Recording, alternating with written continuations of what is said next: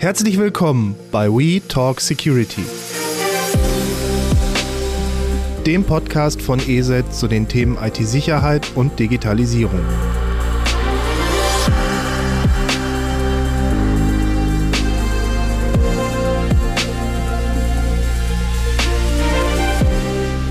Herzlich willkommen zu einer neuen Folge We Talk Security.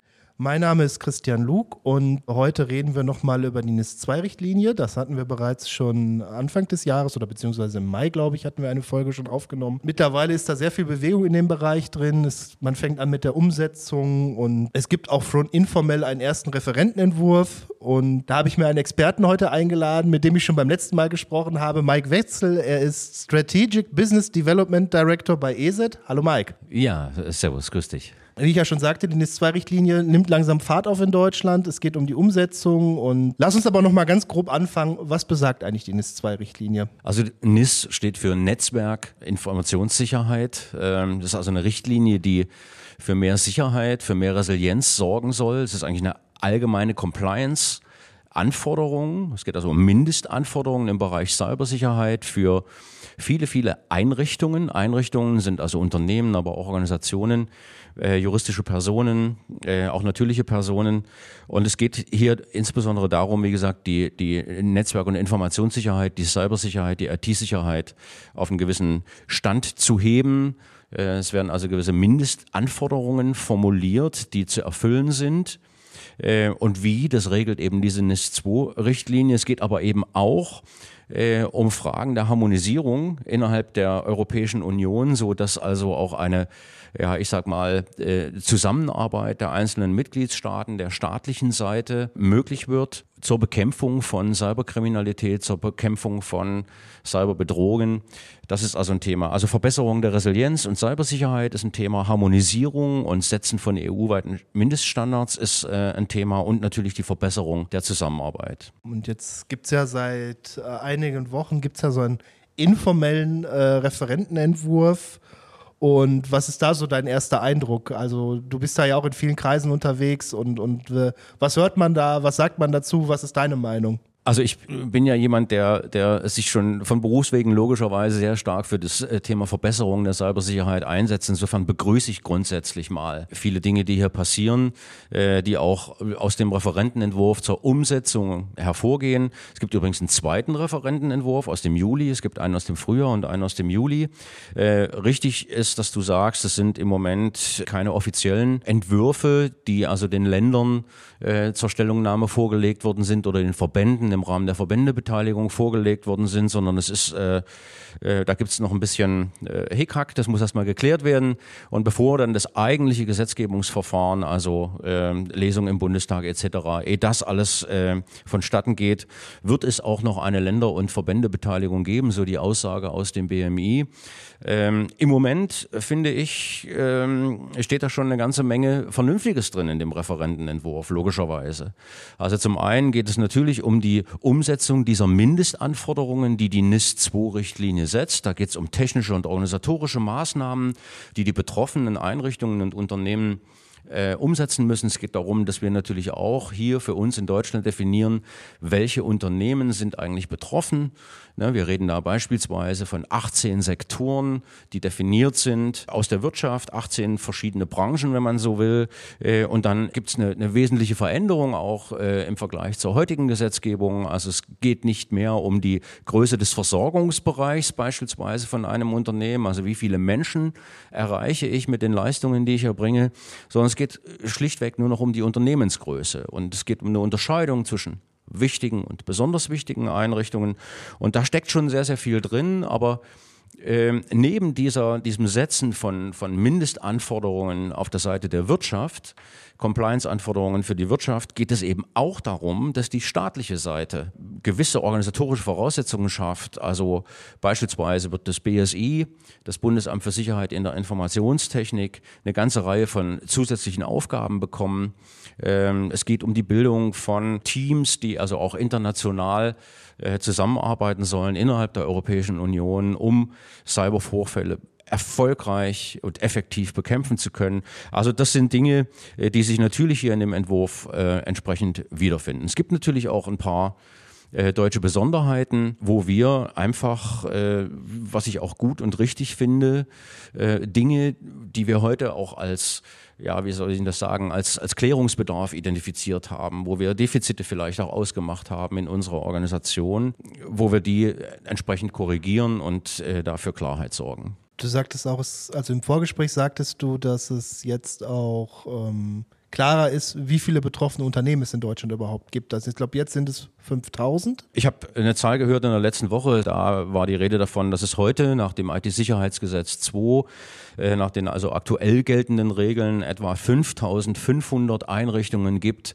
die wir als kritisch, also als kritische Infrastruktur, Betreiber von kritischen Anlagen bezeichnen. Durch die Neuregulierung und die Umsetzung der NIS-2-Richtlinie kann man davon ausgehen, dass wir in Deutschland, das hat jemand errechnet, äh, dass wir etwa 29.000 betroffene Unternehmen und Einrichtungen äh, zukünftig haben werden. Also eine ganz ordentliche Zahl im Vergleich zu dem, was wir heute kennen. Ja. Du sagtest auch im Vorgespräch, dass es mit der Umsetzung ja in Deutschland etwas schwieriger ist. Du hast ja eine föderale Struktur in Deutschland und äh, das Gesetz kommt ja erstmal vom Bund. Das kann ja der Bund gar nicht bis runter auf die Kommune. Ich will ja jetzt gar nicht zu weit vorweggreifen, ähm, dass das halt in der Umsetzung vom Bund Richtung Kommune schwierig wird. Also es ist äh, so, dass einer der Sektoren, der, der durch die NIS-2-Richtlinie mitreguliert wird, das Thema Staat und Verwaltung ist. Und hier lässt die NIS-2-Richtlinie offen, ob die kommunale Ebene mitreguliert wird oder nicht.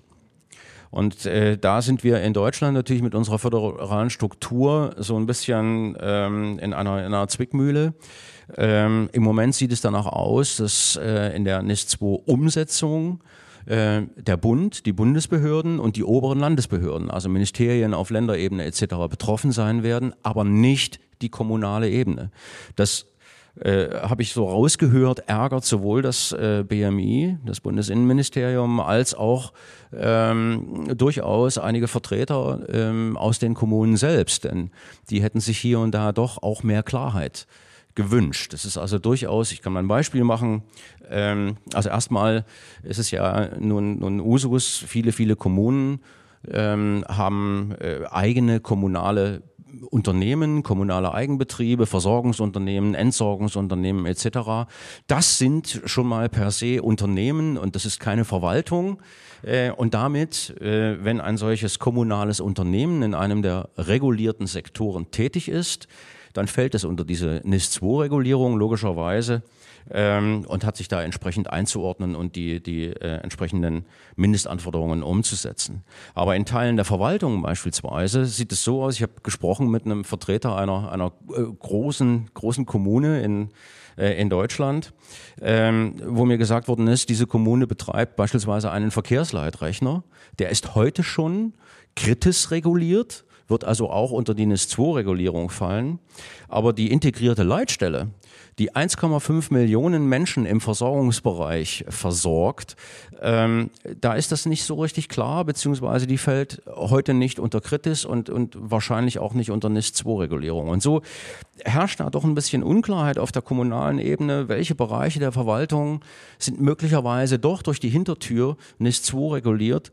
Die ähm, Verantwortlichen auf der kommunalen Ebene stöhnen da etwas, äh, denn die müssen sich dann aufwendig mit juristischen Prüfungen äh, herumschlagen und, und wirklich checken, welche Bereiche der Verwaltung fallen eigentlich darunter und, und, und welche nicht. Die Folge ist natürlich ganz klar. Äh, wir alle wissen, wie äh, finanziell belastet, also vor welchen finanziellen Herausforderungen unsere Kommunen in Deutschland stehen. Äh, Stichwort Unterbringung von Flüchtlingen, äh, Sanierung von Infrastruktur etc. pp. Und da ist es natürlich so, Cybersicherheit kostet Geld und die Bereitschaft der Haushaltsverantwortlichen auf der kommunalen Seite dann ähm, ohne eine gesetzliche Verpflichtung äh, entsprechende Ressourcen bereitzustellen oder Gelder bereitzustellen, um Personal zu beschäftigen, zusätzliches Personal einzustellen oder auch technische Maßnahmen umzusetzen, diese Bereitschaft ist natürlich dann dementsprechend geringer. Und das äh, sorgt nicht gerade äh, für ein, eine Verbesserung ähm, der Resilienz auf der kommunalen Ebene oder nicht ausreichend. Um es mal so direkt zu fragen, also es droht uns, wenn jetzt nicht gehandelt wird und das auch im Blick bleibt, ein Flickenteppich. Dann habe ich äh, einen kommunalen Entsorgungsbetrieb, der aber kritisch ist. Die in Anführungsstrichen Muttergesellschaft, also die, die Kommune, ähm, ist dann aber nicht kritisch reguliert und äh, das ist dann, dann wird es ja irgendwo auch ein Flickenteppich oder sehe ich das jetzt gerade falsch? Also es ist tatsächlich sehr komplex und, und ich bin, äh, wie du auch, nun kein Jurist, ja, und wir haben es hier mit äh, einem Gesetz, mit einer gesetzlichen Regulierung zu tun. Ähm, also die Kommunen stehen vor der Herausforderung, dass sie für sich mal ermitteln müssen, welche Leistungen, die sie heute erbringen. Es ist ja auch so, dass Kommunen nicht nur kommunale Leistungen erbringen, sondern teilweise auch Leistungen im Auftrag der Länder. Äh, und dann muss man eben äh, sehr genau prüfen, was davon fällt nun unter eine möglicherweise NIS-2-Regulierung äh, in Deutschland und was nicht. Ähm, was ich sehr bedauerlich finde. Ja, ähm, wir sind natürlich schon auch aus unserer Herstellersicht jemand, der sich sehr stark einsetzt für die Verbesserung von Resilienz und von Cybersicherheit in Deutschland.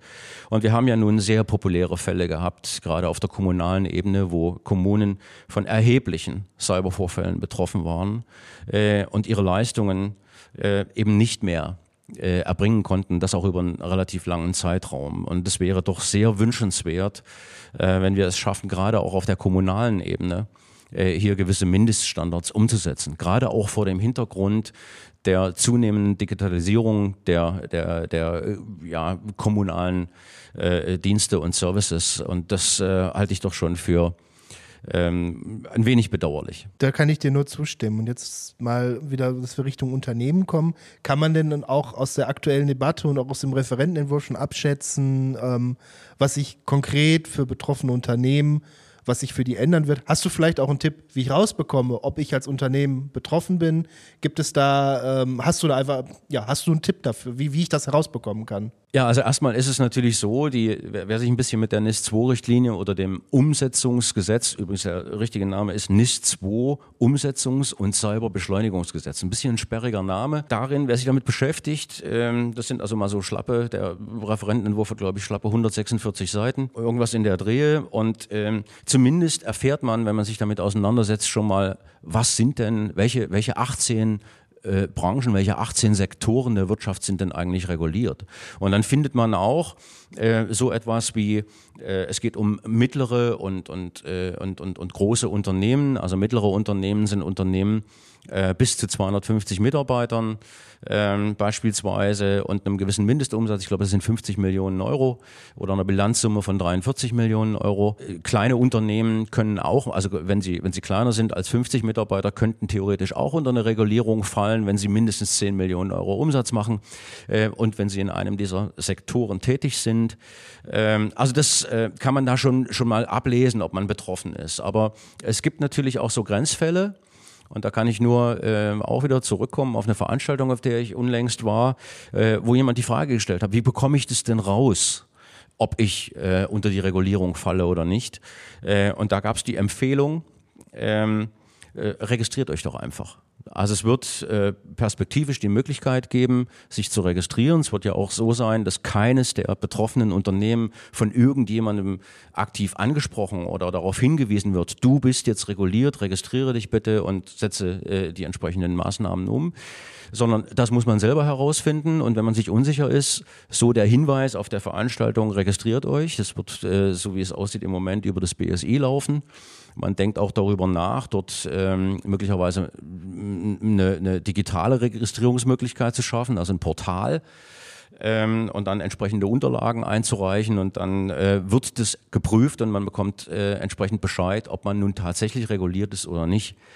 Und wenn du mich fragst, ähm, äh, wie, die, wie die Umsetzung im Unternehmen aussehen kann, also ganz grundsätzlich, wenn man sich sicher ist, dass man reguliert ist, dann äh, beginnt das Ganze. Die NIS 2 äh, sieht also vor, dass es äh, als zum Beispiel organisatorische Maßnahmen die, um die Einführung eines ja, Informationssicherheitsmanagementsystems geht, mal als erstes um eine Risikobewertung für die einzelnen IT-Assets im Unternehmen vorzunehmen.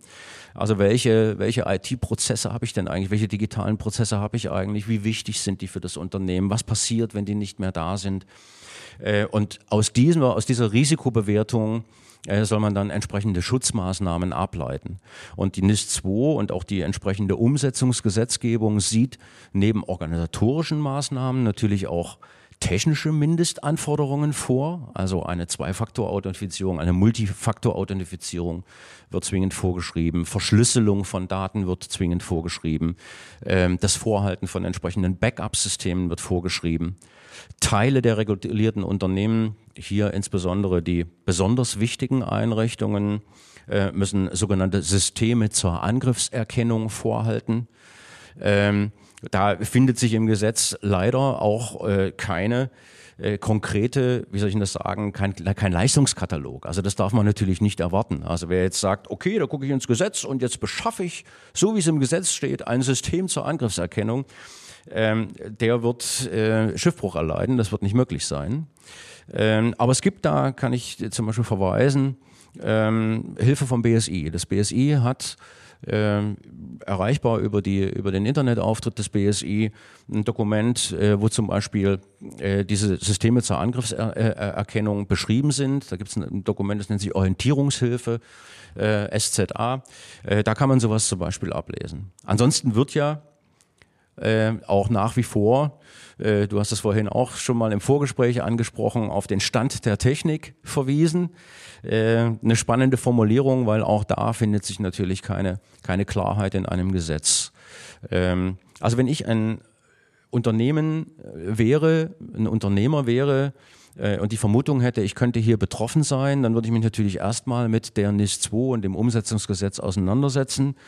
Ähm, und, und jetzt mal ganz unter uns. Also ich finde übrigens die, den Anforderungskatalog, der hier beschrieben ist, der wäre auch für nicht regulierte Einrichtungen und Organisationen eine spannende Orientierungshilfe, äh, um sich mal, äh, wie soll ich das sagen, eben zu orientieren, welche Maßnahmen, welche organisatorischen und technischen Maßnahmen sind denn eigentlich geeignet, äh, um mich angemessen gegen die aktuellen Bedrohungsszenarien aus dem Cyberraum, aus dem Internet zu schützen. Ja, ich hake mal einmal ganz kurz zum Thema Stand der Technik ein. Das wäre jetzt auch meine nächste Frage gewesen.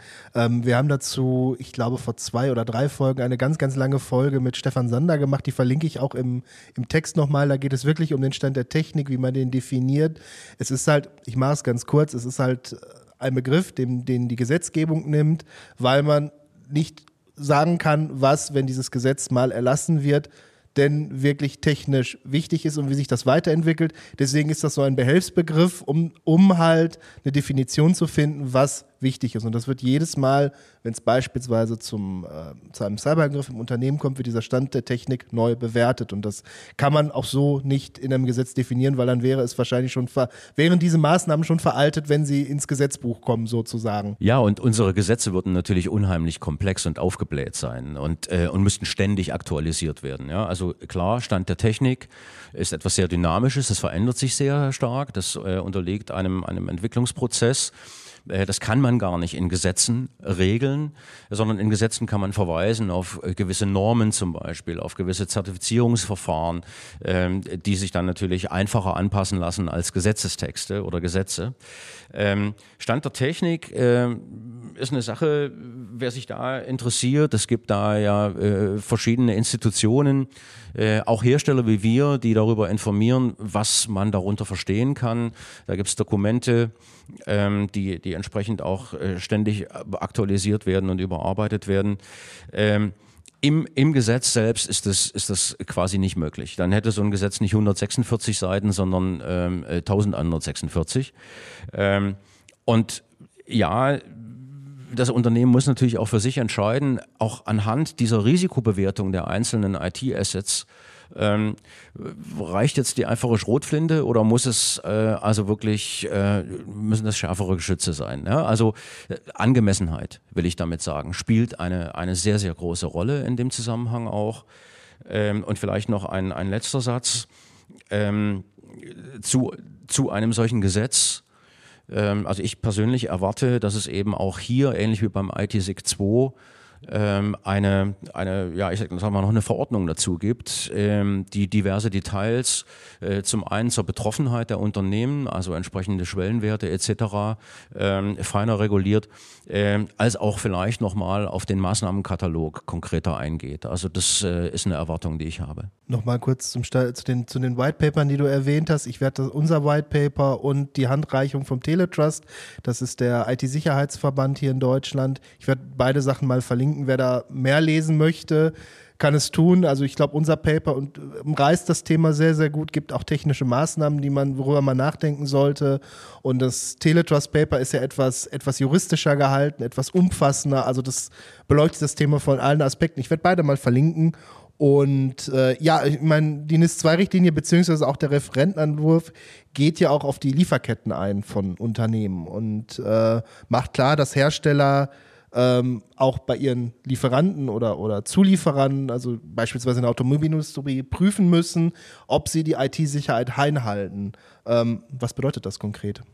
Ich gehe hier davon aus, also nicht nur ich gehe davon aus, sondern man kann, kann das äh, ähm, so lesen, dass hier natürlich digitale Lieferketten, digitalisierte Lieferprozesse oder Lieferketten eine Rolle spielen und gefragt sind. Also überall da, wo es einfach gesprochen ähm, Schnittstellen zwischen den IT-Systemen, zwischen einem Lieferant und ähm, einem Hersteller zum Beispiel gibt. Also äh, automatisierte Bestellprozesse fallen mir hier ein, äh, solche Fragen oder automatische Orderprozesse oder ne? ja, wir haben vorhin davon gesprochen, dass äh, durch die Umsetzung der NIS-2-Richtlinie in Deutschland circa 29.000 Unternehmen und Einrichtungen betroffen sein werden. Aber über diese indirekte äh, Betroffenheit, äh, wenn ich also Lieferant bin, kann ich damit rechnen, dass natürlich möglicherweise das Unternehmen, mit dem ich kooperiere, mit dem ich eine, eine digitale Verbindung auch habe, ähm, entsprechende äh, Sicherheitsvorkehrungen auch äh, von mir verlangen wird. Und das ist äh, eine Sache, wo ich erwarte, dass also auch viele, viele Unternehmen indirekt betroffen sein werden, weil sie eben ähm, dieses Thema digitale Lieferketten auch entsprechend sicher gestalten müssen. Welchen Punkt ich auch sehr spannend finde bei der ganzen Sache, ist ja auch, dass Geschäftsführer viel stärker auch beim Thema Cybersicherheit ins Boot geholt werden und auch Pflichten übernehmen müssen und es nicht mehr einfach nach unten delegieren können. Wird das für Geschäftsführer eine extreme Umstellung werden oder äh, was erwartest du? Weil ich meine, es war ja sonst auch so, glaube ich, bei Datenschutz, man konnte es delegieren und konnte jemanden dafür abstellen. Aber jetzt mit der NIS-2-Richtlinie müssten Geschäftsführer ja auch selber Verantwortung übernehmen. Ja, also es gibt äh, ja zum einen einen Sanktions- und Bußgeldkatalog für das Unternehmen, für die betroffene Einrichtung an sich. Aber äh, das, viel diskutiert wird im Moment eben auch dieses Thema persönliche Haftung äh, der Leitungsorgane. Äh, die Leitungsorgane sind zum einen verpflichtet, natürlich diese Dinge in die Umsetzung zu bringen, das Ganze zu überwachen. Ähm, es ist schwerer möglich, das zu de äh, delegieren, als das, als das heute nach geltendem, geltendem, heute geltendem Recht der Fall ist. Ähm, also äh, da bin ich sehr gespannt auch auf die Verbändebeteiligung. In den Verbänden gibt es da schon heftige Diskussionen eben auch zur persönlichen Haftung der Leitungsorgane mit ihrem Privatvermögen. Inwiefern soll das entsprechend äh, äh, umgesetzt werden. Äh, aber das, das äh, steht so im Moment äh, im Raum dass also die Leitungsorgane sich nicht rausreden können und auch tatsächlich in die persönliche Haftung genommen werden, wenn es hier zu entsprechenden Cybervorfällen kommt mit entsprechenden Schadensszenarien. Ähm, das wird natürlich spannend. Also man kann sich nicht mehr rausreden. Ne? Bisher war es ja doch so, entweder man hat es delegiert, das Thema, wenn man ähm, Inhaber eines Unternehmens war oder, oder, oder in der Geschäftsführung eines Unternehmens ähm, und, und meinte sich dann, ähm, auf der sicheren Seite. Ähm, wir haben ja auch vielfach festgestellt in der Vergangenheit, dass es da durchaus auch an einem gewissen Bewusstsein gefehlt hat. Ne? Also es gibt ähm, einen, einen, einen Report einer, einer bekannten Versicherungsgesellschaft, die das Thema Bedrohung, was sind die großen Geschäftsrisiken für Unternehmen, die das also quasi in Echtzeit ständig untersucht. Äh, und, und in diesem Report taucht das Thema Cyberbedrohungen seit zwei Jahren immer in, an der, in der führenden Position auf, vor allen anderen Naturkatastrophen und, und sonstigen Betriebsunterbrechungen. Ähm, das heißt, es ist das größte Existenz existenzielle Risiko dem Unternehmen heute ausgesetzt sind. Und dieses Bewusstsein ist eben oft auf der Leitungsebene noch nicht vorhanden. Und auch fehlt es oft an Bewusstsein für angemessene Schutzmaßnahmen. Und das reguliert eben die NIS 2 und die entsprechende Umsetzungsgesetzgebung. Ähm, niemand kann sich mehr rausreden, jeder ist in der Pflicht, der hier zu diesen 29 betroffenen Unternehmen gehört. Du sagst Ganz gerade noch mit den 29.000 betroffenen Unternehmen. Kann man diese überhaupt überwachen, regulieren? Weil äh, da braucht man ja auch Personal für. Ich meine, wenn ich von 5.500, das sind ja grob überschlagen im Kopf knapp das Fünffache, äh, da brauche ich ja auch erstmal Personal, was das überhaupt äh, ein, also überwacht, ob die eingehalten werden, die Maß, äh, die Vorgaben und so weiter. Wie siehst du das? Also ich möchte mich jetzt äh, nicht auf die Ebene von Mutmaßungen äh, begeben. Ähm, für mich gilt erstmal das, was jetzt hier auch im Umsetzungsgesetz äh, steht. Äh, das Umsetzungsgesetz äh, sieht keine Übergangsfristen vor. Also die Deadline für alle betroffenen Unternehmen ist der 17. Oktober 2024. Davon müssen wir erstmal ausgehen. Und das bedeutet natürlich auch, ähm, es ist eine große Herausforderung, glaube ich, für die staatliche Seite, gerade auch unter den aktuell in Deutschland geltenden Rahmenbedingungen. Ähm, ne, wir haben schon darüber gesprochen, das BSI wird also eine ganze Reihe zusätzlicher Aufgaben äh, zugewiesen bekommen durch die Umsetzungsgesetzgebung. Und das funktioniert natürlich nur, äh, indem man dort auch entsprechende personelle Ressourcen schafft. Ähm, und jetzt komme ich doch so ein bisschen in den Bereich der Mutmaßung. Ich habe da so meine Zweifel, ob das in der verbleibenden Zeit äh, in dem Rahmen möglich sein wird. Ähm, also es sind ja künftig 29.000 betroffene Unternehmen zu betreuen. 29.000 äh, Unternehmen, die plötzlich ihre Cybervorfälle melden müssen nach einem entsprechenden äh, Melderegime. Also das ist äh, eine ganz andere Hausnummer, als wir das heute kennen, bedeutet viel mehr Personal und, und, und viel mehr Struktur auch auf der, auf der staatlichen Seite. Ähm, ich habe da persönlich so ein bisschen meine Zweifel, lass mich aber gern äh, positiv überraschen, dass das alles funktionieren wird. Ähm, also dieser, dieser 17.10. Steht, steht definitiv mal als, als, als Deadline fest. Bis dahin müssen eigentlich die Dinge umgesetzt werden. Und ohne jetzt Angst machen zu wollen, der Bußgeldrahmen, der da mitschwingt bei dieser Richtlinie, wenn ich mich da nicht dran halte, ist ja auch nicht ohne. Ja, wir, wir kennen das ja schon von der DSGVO. Ähm, hier ist es allerdings so, ähm, man wird auch da natürlich, also um, um Kontrollen, Compliance kontrollieren und, und nachprüfen zu können, staatlicherseits, äh, um dann entsprechend auch ähm, Bußgelder verhängen zu können, Sanktionen verhängen zu können, äh, braucht es natürlich personelle Ressourcen. Und ähm, nach dem, was ich äh, jetzt herausgelesen und gehört habe, wird es so sein, dass für die äh, sogenannten wichtigen Einrichtungen ähm, hier eine, eine Ex-Post-Betrachtung äh, stattfinden wird. Das heißt, hier wird Stichproben geben. Äh, für die besonders wichtigen äh, Einrichtungen sieht es anders aus. Da ähm, habe ich das so verstanden, äh, dass die also mit der Registrierung auch nachweisen müssen, wie sie äh, Compliance herstellen in ihren, in ihren Einrichtungen ähm, und dass das möglicherweise entsprechend schon sanktioniert wird. Ganz ähm, bitter wird es möglicherweise, wenn man tatsächlich einen Cybervorfall hat. Ähm, mit, erheblichen Auswirkungen. Möglicherweise hat man sogar auch, auch äh, ähm, ja, über Lieferketten andere Unternehmen infiziert, was, was auch immer. Ähm, dann, wenn es also tatsächlich zu einem erheblichen Schadensszenario auch kommt, äh, dann sind wir plötzlich wieder im Bereich ähm, der, des Melderegimes, worüber natürlich analysiert wird, ist das Unternehmen tatsächlich äh, angemessen geschützt gewesen, sind die entsprechenden Maßnahmen umgesetzt worden. Äh, und dann kommt es möglicherweise zu entsprechenden Sanktionen, Bußgeldern, äh, bis hin auch zur äh, persönlichen Haftung der Leitungsorgane. Und sogar, soweit ich das jetzt auch in dem Referentenentwurf gelesen habe, soll es ja sogar so weit gehen, dass das BSI in solch einem Fall der Geschäftsleitung wirklich die Leitungsaufgaben untersagen kann. Und wie siehst du diese Regelung? Ich schmunzel da ein wenig. Also ähm, dann, nach meiner Einschätzung müsste es da schon zu wiederholten schwersten äh, Verfehlungen kommen. Ähm, da war ja auch im, im NIS 2, ähm, in der NIS 2 selbst die Rede davon, dass es bis zum Entzug der Betriebserlaubnis für, für entsprechende Einrichtungen gehen kann.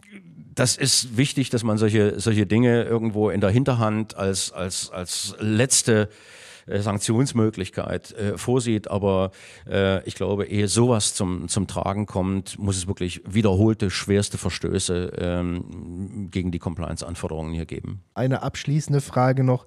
Was empfiehlst du Organisationen? Ich meine, der Oktober Es ist noch über ein Jahr hin, aber das ist eigentlich auch nicht mehr so lang. Äh, was empfiehlst du denen, was sie jetzt machen sollten, wenn sie jetzt auch nach dem Hören der Sendung denken, ich sollte vielleicht mal was tun? Also jeder, der so ein bisschen aus der Praxis kommt, weiß, dass dieses, äh, diese 13, 14 Monate, die wir noch haben, wie im Fluge vergehen werden. Also ähm, meine Empfehlung ist unbedingt anfangen anfangen damit, sich wirklich zu informieren, sich sicher werden, äh, was gilt für, für, das, für das eigene Unternehmen, für die eigene Einrichtung, was muss ich tatsächlich um, umsetzen. Äh, wie gesagt, erstmal geht es darum, bin ich in einem der 18 Sektoren tätig, ähm, betrifft mich das äh, aufgrund der entsprechend genannten Schwellenwerte hinsichtlich Mitarbeiterzahl und Umsatz, bis hin zu solchen Fragen, also auch da gibt es entsprechende Materialien, die man einsehen kann, äh, die einem schon eine Orientierung bieten, ob man eine wichtige oder eine besonders wichtige Einrichtung, ähm, ob man eine besonders wichtige Einrichtung ist. Äh, danach richtet sich dann auch ähm, der Anforderungskatalog zur Umsetzung der, der Mindestanforderungen und dann heißt es einfach anfangen. Also nur mal ein Beispiel. Ich glaube, äh, wer heute noch kein Informationssicherheitsmanagementsystem hat und eines einführen muss, inklusive Risikobewertungen von IT-Assets und so weiter, äh, der wird allein dafür sehr, sehr viel Zeit brauchen. Das äh, nimmt sehr viel Zeit in Anspruch, alle Prozesse im Unternehmen zu analysieren, hinsichtlich ihrer, ihrer Risiken zu bewerten äh, und dafür entsprechende Schutzmaßnahmen zu definieren und, und die dann auch noch umzusetzen. Und da kommt ja noch eine Sache hinzu, das möchte ich nur ganz kurz erwähnen. Wir reden jetzt die ganze Zeit über die NIS-2-Umsetzung. Umsetzung.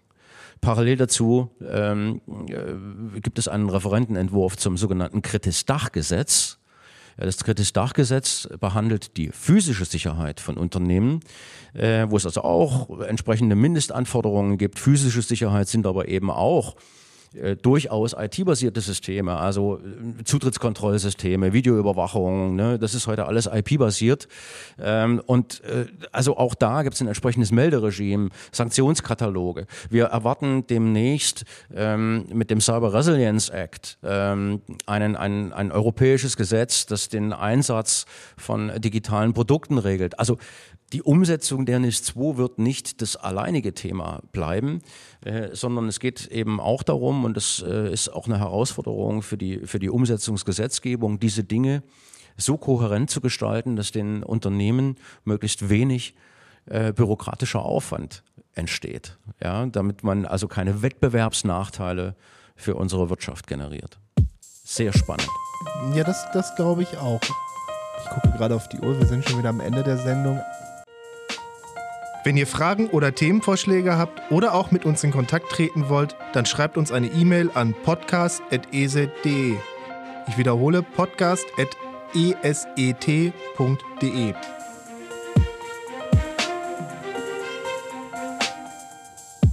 Noch ein, ein, Hinweis in eigener Sache, wenn Fragen bestehen, wenn ihr Fragen habt, im Nachgang schickt uns gerne eine E-Mail. Die E-Mail-Adresse wird auch im Abspann nochmal genannt.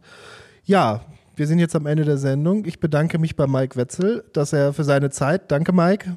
Sehr gern. Und bis zum nächsten Mal.